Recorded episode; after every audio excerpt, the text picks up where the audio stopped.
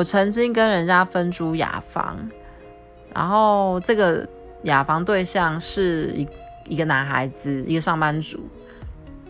看起来还好啦，就是正常正常的。当时房东也是这样跟我说，我想说那也没差，只是共用公共厕所，呃，公共空间跟厕所而已。但后来住了之后才发觉，就是恐怖事情在后面。这男生常常洗衣服都不晒，衣服都放到干了，然后硬掉，然后要很用力把它拔出来，然后变成一个甜甜圈的形状。然后再来有一天，就是我必须就是呃哦员工旅游，然后三天两夜回来之后，我们的厕所的浴缸里面积了大概快十公分高的水吧，